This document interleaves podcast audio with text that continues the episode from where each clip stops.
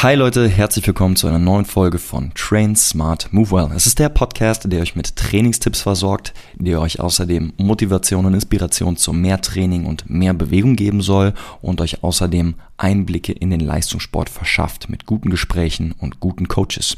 Und nach einer davon ist heute wieder bei mir zu Gast. Wir sprechen von Jonas Ries von KUK Frankfurt.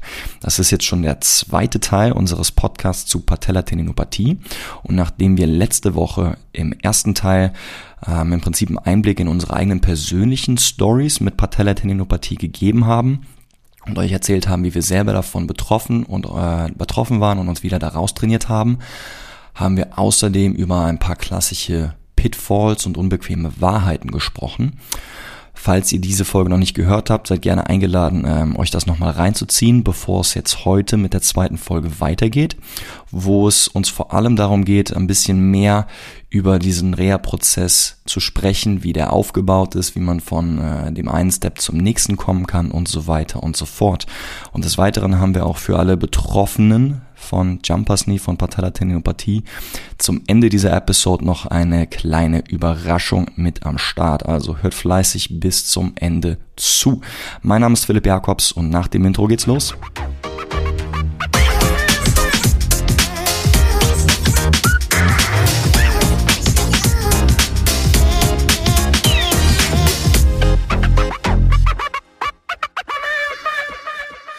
So, ja, wir haben ein paar klassische Pitfalls, glaube ich, äh, ganz gut angesprochen. Ähm, in, in Zusammenfassung nochmal, Pause wird nicht helfen. Ähm, man muss sich auf einen, einen Prozess einlassen und von der Erwartungshaltung nicht denken, dass das eine Sache von vier Wochen ist, sondern eher mehrere Monate äh, und man halt einen, einen, strukturierten Ansatz braucht, was uns zu dem Ansatz äh, rüberbringt. Es gibt einen Weg. Und äh, ja, da ähm, fang doch gerne mal an, so ein bisschen zu erzählen, wie, wie du diesen Weg für dich aufgebaut hast im Rahmen von erst deinem eigenen Training, deiner eigenen Erfahrung bis hin zu, wie hilfst du jetzt Leuten, die du betreust, Athleten, die du betreust. Mhm. Ähm, also ich komme ja klassisch so aus dem Teamsport. Ich habe viele, viele Teamsportler, die ich betreue. Und da ist halt das Problem oder die Herausforderung, dass halt eigentlich so mehr oder weniger die höchsten Kräfte, die man produzieren kann und die auf eine Sehneeinwirkung wirken, Sprint, Sprung, Richtungswechsel sind. So. Mhm. Und das heißt, die, dass das Ziel oder die Zielsportart oder die Anforderung in der Zielsportart an die Sehne ist relativ hoch.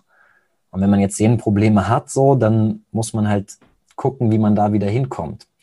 Und bei mir war es so, ähm, da gab es noch sehr viele ja, so Bro-Science. Ich weiß noch, dass ein Kumpel vom Football zu mir gesagt hat, ja, supramaximale Exzentrik im Beinstrecker hat mir richtig gut geholfen, weil dieses Exzentrik, das wabert halt so rum. Also du, du kennst das ja auch. Mhm. Ähm, das ist schon eine, eine irgendwie noch dominante Nummer. Und es gibt auch durchaus Gründe, warum das sinnvoll sein kann. Nur es gibt halt echt bei diesem gesamten Reha-Prozess eine Menge Fallstricke. Und das heißt, wenn man auf so eine irritierte Sehne, eine reaktive Sehne, die sehr stark mit Schmerz reagiert nach einer Überlastung, versucht noch supramaximale Exzentrik drauf zu halten, dann ist das auch wieder eine überlastende, ähm, ein überlastender Trainingsreiz im Regelfall. Ähm, ich habe zum Beispiel auch einen äh, sehr guten BMX-Fahrer betreut und der wurde auch erstmal direkt in, in, mit akuter Tendinopathie und Schmerzreaktionen auch in, in so einen Isometen gesteckt also der dich runterdrückt, also der erzwingt die Exzentrik. Und das ist auch viel schlimmer geworden direkt. Und ähm, da, da gibt es noch viel, viel, ja, ich sag mal, mh, hm, halb, wie sagt man das? Äh, gefährliches Halbwissen, gefährliches mhm. Halbwissen, Bro Science und so weiter. Und bei mir war es dann halt erstmal so, ja, okay, ich habe dann angefangen zu lesen, auch ähm, dieses exzentrische Protokoll und so weiter. Und dann äh, glaube ich aber, dass so in den letzten fünf bis zehn Jahren äh, sehr, sehr viel passiert ist einfach über jo. dieses Thema. Und eine ähm, äh, ja, Professorin oder Autorin, Jill Cook, du kennst sie auch, ähm, oder On paper, not in person. ja, kennst ihre Arbeiten. Ähm, äh, die hat halt sehr viel und sehr praxisorientiert in dem Bereich geforscht. Und sie sagt halt auch, ey, wir wissen eigentlich ziemlich wenig, aber man kann halt von den Ergebnissen ausgehen. Und da hat sich dann halt für mich herauskristallisiert, dass ich mit über bestimmte Phasen, und das war auch sehr interessant, weil ich diese Phasen für mich selber, also nicht an mir selber, sondern auch mit dem Wissen, was ich dann hatte an den Athleten, die ich betreut habe, hat sich immer mehr herauskristallisiert, dass man zum Beispiel am Anfang definitiv eine Phase setzen muss, in der man erstmal den Schmerz reduziert. So ganz bildlich gesprochen sage ich immer dazu, Ruhe ins Gewebe bringen. Das heißt, dass diese Reaktion, diese Schmerzempfindlichkeit, diese Schmerzreaktion der Sehne auf Belastung halt erstmal abnimmt. Und das kann man halt A machen, indem man die überlastenden Reize weglässt, also in Anführungsstrichen Pause macht. Und B, dafür, äh, da sagst du bestimmt später noch was dazu, ähm, gibt es eine Trainingsintervention, ähm, die einen sogenannten analgetischen, also schmerzlindernden Effekt hat. Und das ist halt voll elementar, um auch diese ganzen, ähm, also im Gehirn stattfindenden Veränderungen wegen dem Schmerz. Zum Beispiel habe ich die Koordination angesprochen, dass ich auf einmal meinen Laufstil verändert habe, ohne das irgendwie zu wollen. Das sind halt einfach unbewusste Prozesse und denen auch entgegenzuwirken, indem man den Schmerz wegnimmt. Und wenn man den Schmerz weggenommen hat, ist es vermeintlich eine relativ simple, logische Sache, aber es gibt immer noch genug Fallstricke. Ähm, da muss man die Kapazität äh, aufbauen. Yes. Yes, Sir. Äh, ich wollte eigentlich nur im Prinzip da, da einhaken, wo du gerade angesprochen hast, ne? Dieses, äh, diese erste Phase der, der Schmerzlinderung.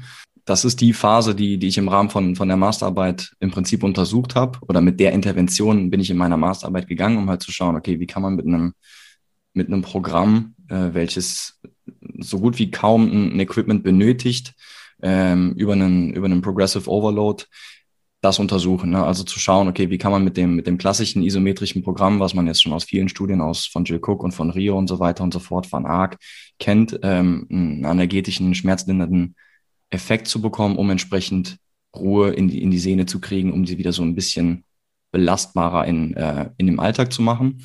Ähm, und die Theorie dahinter, das hast du ja gerade auch schon so ein bisschen angesprochen, ist, dass man sich nicht zu sehr auf die, auf die Struktur richtet, so was, was passiert in der Sehne, gibt es da in irgendeiner Form einen, einen erhöhten, weiß ich nicht, äh, Kollagen-Turnover oder was auch immer.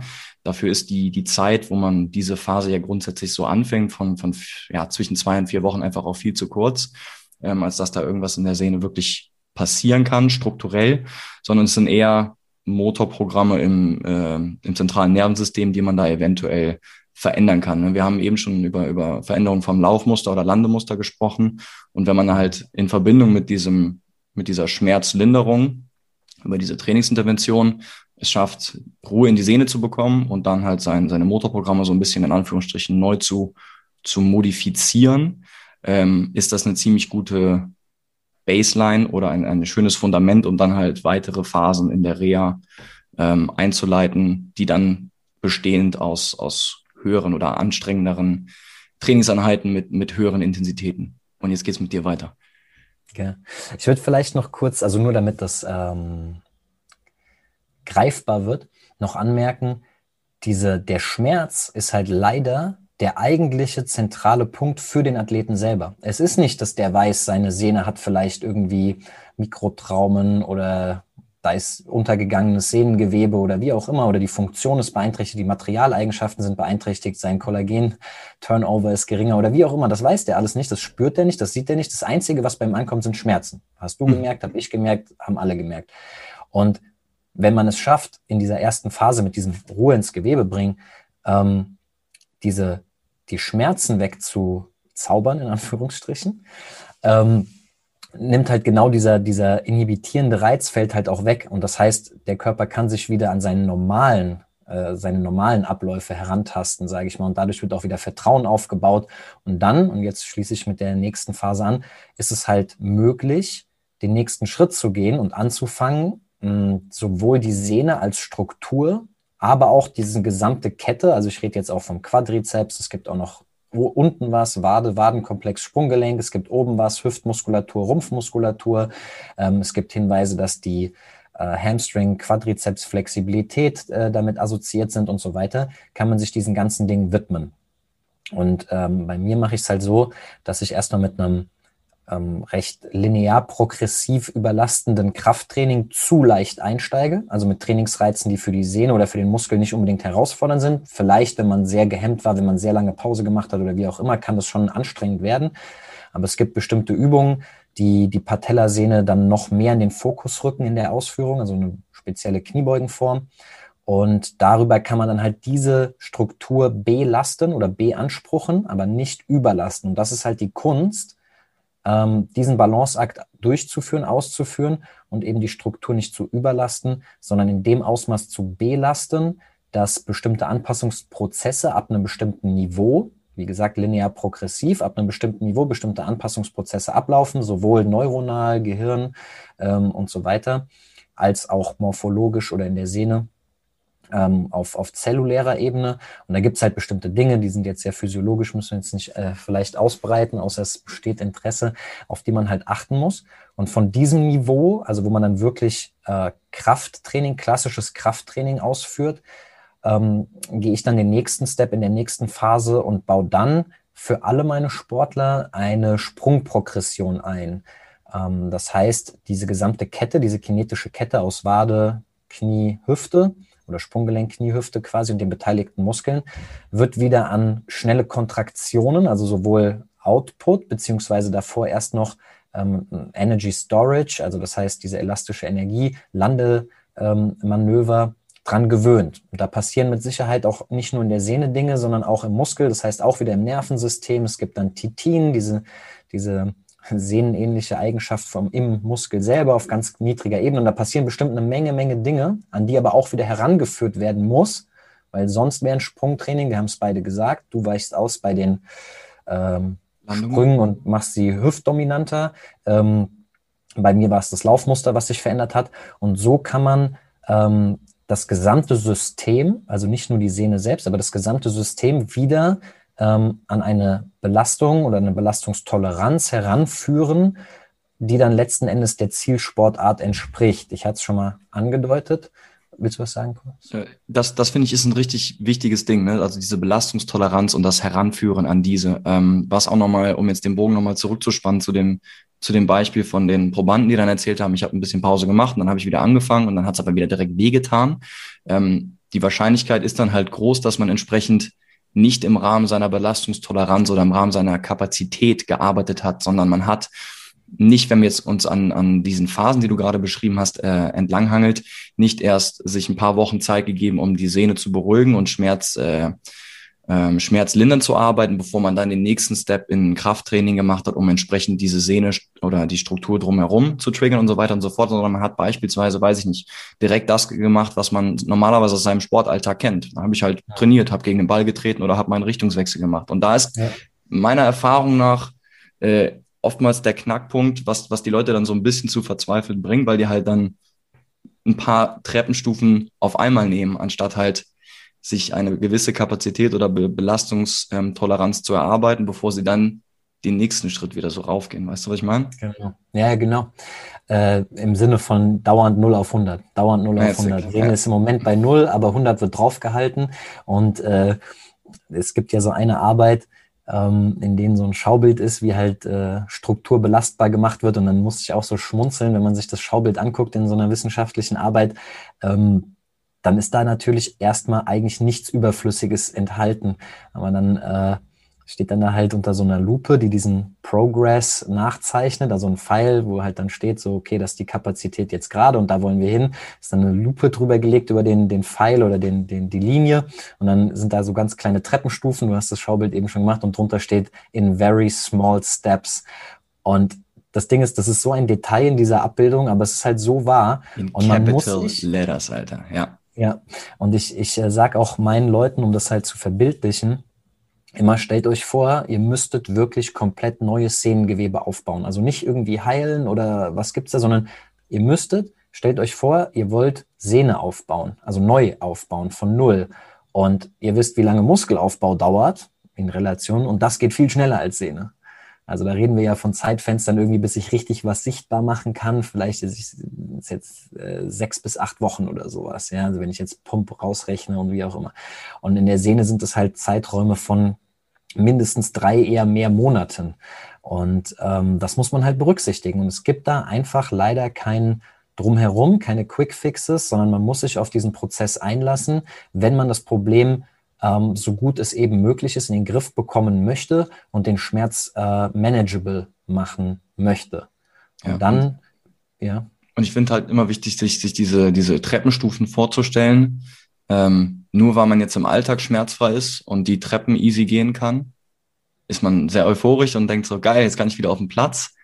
Aber nein, du musst halt nur sehen, du hast die nächste Treppenstufe erklommen und jetzt geht es darum, die nächsten Steps zu gehen, um halt wieder auf den Platz Gas geben genau. zu können. Ne? Und das, das kann dann jetzt, ich habe jetzt mit einem meiner Jungs ähm, gefeiert, dass er zum ersten Mal am Fußballfeld wieder Passspiel machen konnte. Ne? Aber da haben wir halt auch vorher besprochen, äh, du haust nicht direkt im, im 5 gegen 5 oder in irgendeinem Small-Sided Game gibst du Gas, sondern du machst Einlaufen mit, du machst das Stabi-Programm am Anfang mit, ein bisschen Passspiel und danach bist du raus. Ne? Und so muss man halt schauen, dass man eben nicht zu viele Steps zu schnell geht. Genau, das ist auch die perfekte nochmal an, andocken an die letzte Phase. Also nachdem ich dann in Phase, bei mir ist das Phase 3, so eine Sprungprogression durchlaufen lasse, die dann halt von ähm, Energiespeicherung, also sprich nur eine Landung, also an eine, an eine Landung heranführe, äh, wird es dann halt Energiespeicherung und wieder äh, Release, also Energy Storage and Release oder in Deutsch Dehnungsverkürzungszyklus. Also das heißt, die, Dehne, die Sehne nimmt bei der Dehnung Energie auf und gibt sie danach wieder direkt ab. Also ein klassischer Sprung mit Ausholbewegung äh, vorher und dann umso schneller diese Zeitfenster werden, in denen diese Bewegungen ausgeführt werden, umso belastender ist es für die Sehne. Also das heißt, ich sage das auch immer so, wenn ich jetzt eine Kniebeuge in einem sehr langsamen Tempo mache, mhm. dann ist die Belastung in der Sehne relativ gering kann ich mir am Anfang in Phase 2 zunutze machen. Aber wenn ich jetzt die gleiche Bewegung machen würde, mit der gleichen Tiefe, aber so schnell ich kann ausführe, also einen Sprung, eine Sprungkniebeuge, dann ist die Belastung in der Sehne schon deutlich höher. Also deutlich, deutlich höher, ein Vielfaches. Und das muss man sich halt, also Sportwissenschaftler kennen diese Vergleiche. Irgendwie, wenn man aus dem Bus aussteigt oder eine Treppe runterläuft, dann wirken schon das X-fache des Körpergewichts dann im Kniegelenk. Oder wenn man einen Weitsprung macht in der Leichtathletik, das neun bis zwölffache, glaube ich, oder Dreisprung. So, das sind so die höchsten Kräfte, die da wohl gemessen werden. Und ähm, das muss man sich halt vor Augen halten, dass in diesen kurzen Zeitfenstern extremst hohe Kräfte wirken und da muss herangeführt werden in very small steps. Und ähm, zum Beispiel, äh, wenn ich einen oder Pascal Su, äh, den ich jetzt äh, als letztes betreut habe, der Powerlifter ist, Kraftdreikämpfer. Der hat auch anfänglich eine ähm, Sprungprogression durchgeführt, aber die bietet irgendwann für ihn keinen Mehrwert, weil seine Zielsetzung, also seine Zielsport, also seine Zielbewegung, sein Anforderungsprofil seiner Sportart, ähm, dem ist er da nicht wirklich ausgesetzt. Und das haben wir dann auch irgendwann rausgenommen. Wohingegen halt ein Basketballspieler, ein Volleyballspieler, ein Footballspieler definitiv da auf keinen Fall fertig ist, sondern erst noch in very small steps an diese Fähigkeit herangeführt werden muss und halt dieses Sehnengewebe entsprechend der Belastungen, die herrschen, neu aufgebaut werden muss. Richtig, damit äh, ziehen wir wieder so die Linie zu dem, was wir am Anfang schon mal so kurz angetriggert haben. Ne? Mann, sind wir, sind wir flink.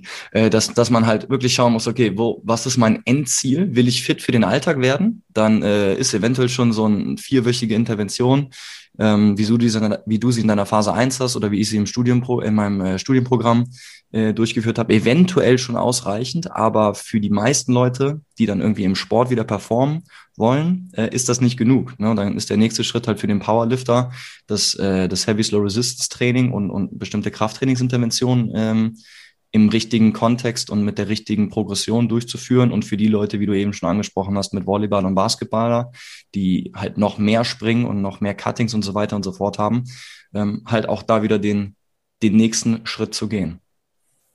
Genau.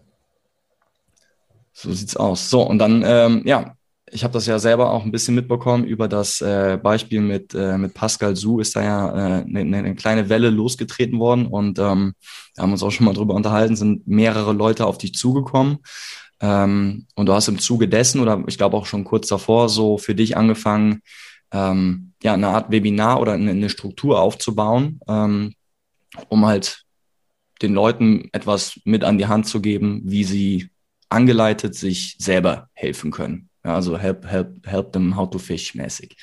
Mhm. Erzähl da mal ein bisschen. Ja, genau. Also ich ähm, hatte das schon länger geplant. Ich habe letzten Endes auch, ähm, ich glaube, es sind mittlerweile 26 äh, ja, Sportler betreut.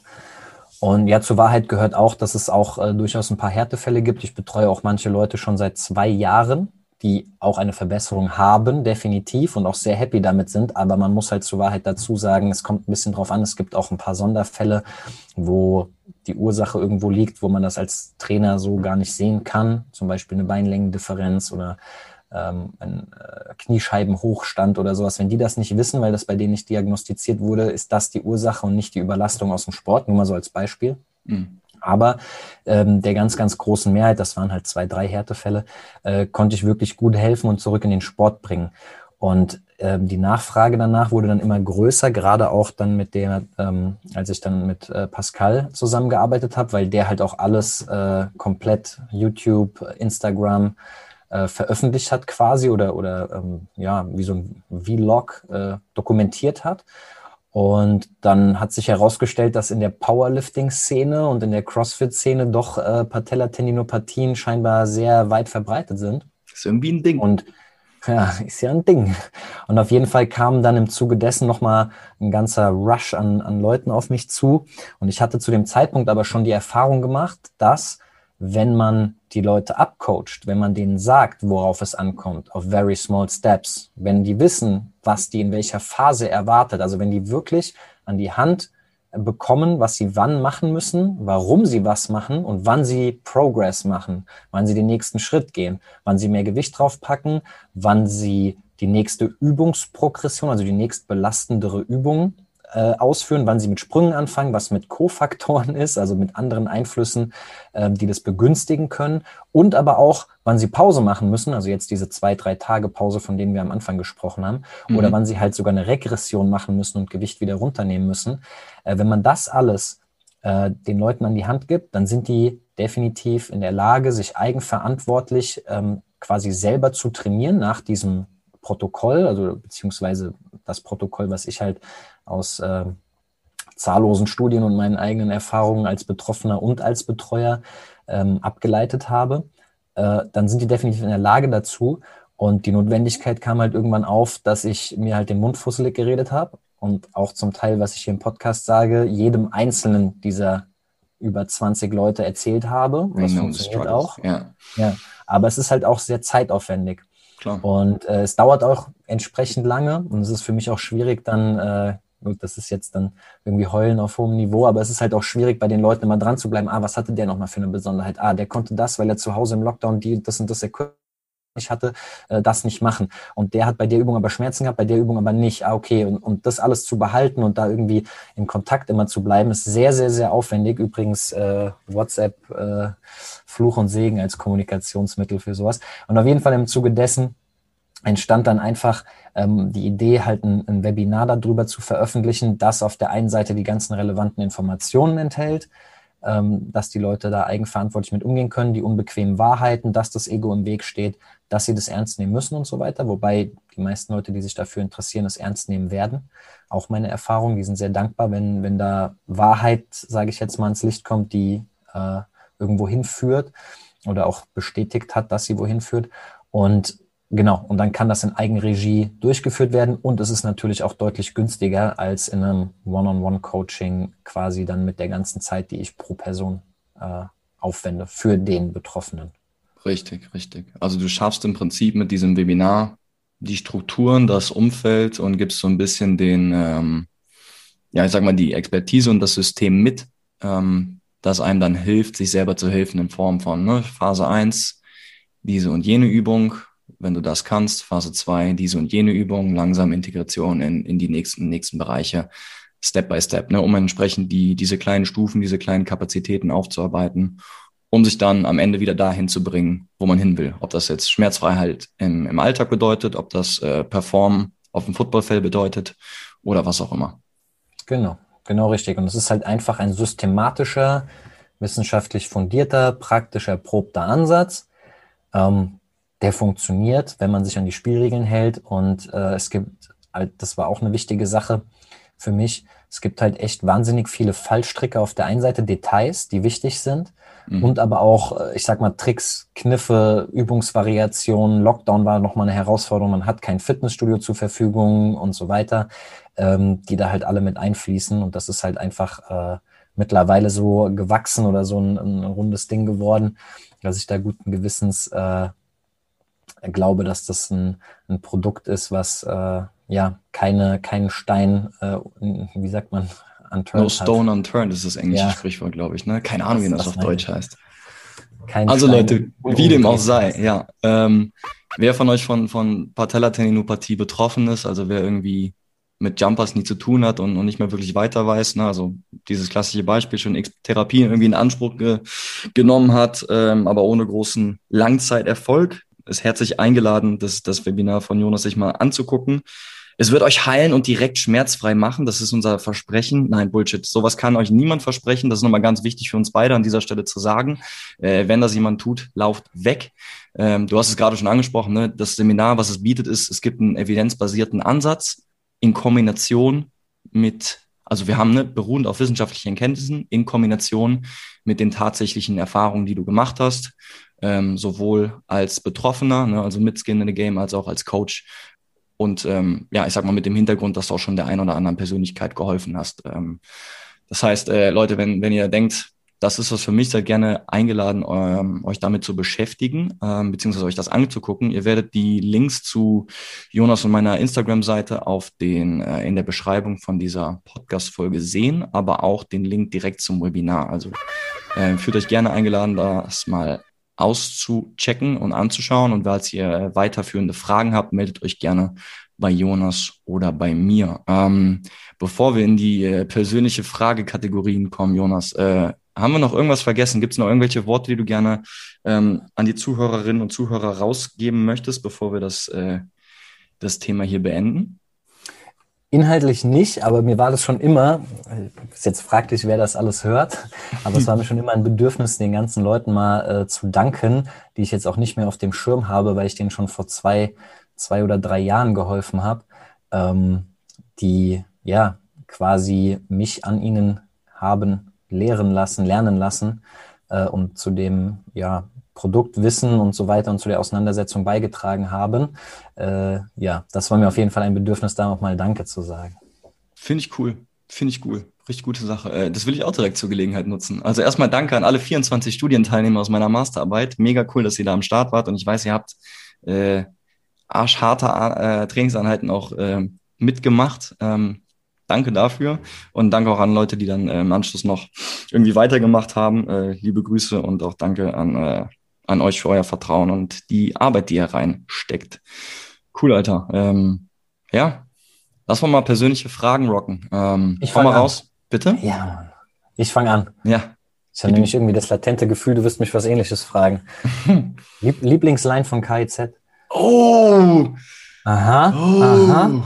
Aha. Oh mein Gott, oh mein Gott. Oh Ice cold. Da, da, da, da gibt es aber. Ja, ja, ja, Wir müssen eigentlich nur mal in unseren äh, WhatsApp-Chat-Verlauf nachschauen, dann, dann, findet man die, die, ja die Top Video, 25. Die, kannst ja die Voicemail einfach äh, reinschneiden hier. Eine von denen. ich weiß auch, ey, es gibt mit, gerade von den neuen Sachen einige Lieblingslines, aber die, da müssten wir das Ding hier auf den Index bringen. ähm, äh, nee, pass auf, äh, aufgrund der Tatsache, dass ich heute wieder ähm, spazieren war in, in einer kurzen Pause und ähm, ein paar Entchen über die Straße gebracht habe hier in Köln, ähm, kam diese Line von, von Maxim im Kopf, wie er äh, sagte, ich weiß noch, wie ihr kleine Küken wart, die ich am Wegesrand aufgesammelt habe. Und jetzt seid ihr große, stolze Wildgänse, fliegt. Äh, ich habe sie dann rüber in den, in den, ähm, in den Weiher gebracht. Ja, ähm. das ist übrigens auch das, was ich immer meinen äh, Trainees sage, wenn ich sie fertig betreut habe. Nice. Nice. was ist deine Favorite Line? Das ist nicht meine Frage, aber was ist deine Favorite Line? Oh, ähm, äh, ich werde dich umbringen, steht in meinem Tinder-Profil. habe ich aber nicht. Habe kein Tinder, noch nie gehabt. Okay, okay, okay. ähm, ja, Jonas, wie, wie schon eben ganz kurz angedeutet, du hast ein, äh, auch ein paar Jahre hier in, in Köln verbracht. Ähm, leider haben wir uns auch noch nicht kennengelernt, aber mich würde trotzdem mal interessieren, was ist denn dein Lieblingsort hier so? Lieblingsort? Ja, in Köln, wo du sagst, ey, da habe ich gerne abgehangen oder da habe ich viel Zeit verbracht oder positive Erinnerungen. Leichtathletikzentrum, Kraftraum, bevor von Eleiko übernommen wurde. ähm, ja, aber in der Tat, ich habe halt echt äh, viel hinten an der Sporthochschule rumgehangen, also wegen Football auch, das war Ostkampfbahn. Ähm, wir waren halt komplett an der Sporthochschule. Nice. Aber so ein, äh, gut, das, die haben jetzt wahrscheinlich nicht, nicht offen, äh, wegen, wegen Rona. Aber ein, ein, so, ein, so eine Location, die ich sehr, sehr, sehr schön immer fand, war Salon Schmitz. Ich glaube, das ist auf da, wo die Eins lang fährt, also Aachener Straße so eine mhm. ehemalige Metzgerei und äh, man geht da so in die eine Seite rein, wo das Schau, also die, die Auslage war und kann sich dann halt irgendwie sein Essen zusammenstellen lassen und bestellen. Ja, und dann geht man rüber ins Lokal sozusagen oder in den, ja, ins ja, Café oder wie auch immer und äh, kriegt das dann danach geliefert. Das fand ich immer mega schön dort. Stimmt, ist, ist, äh, ist eine coole Ecke da. Ähm, kann man im Sommer auch mal irgendwie eine halbe Stunde für, für zwei Kugeln Eis warten? Ja. Je nachdem, wie, wie crazy es abgeht, aber ich, ich weiß genau, wo du meinst. Good stuff, good stuff. Ja, Jonas, äh, vielen lieben Dank auch an dich, dass du hier dir die Zeit genommen hast, mir Rede und Antwort zu stellen und einfach mit mir so ein bisschen über äh, die Sache gequatscht hast, die uns beide in den letzten ja, Monaten und Jahren fasziniert hat. Ähm, ich hoffe, dir, lieber Zuhörer, dir, liebe Zuhörerin, hat das auch ein bisschen was gebracht. Ähm, danke auch fürs Zuhören an euch. Abonniert gerne den Podcast, wenn euch das in irgendeiner Form was gegeben hat. Ähm, und hinterlasst auch gerne auf Apple Podcast eine positive Bewertung. Und ansonsten freue ich mich darauf, euch nächste Woche wieder begrüßen zu dürfen bei Train Smart Move Well. Danke für die Einladung.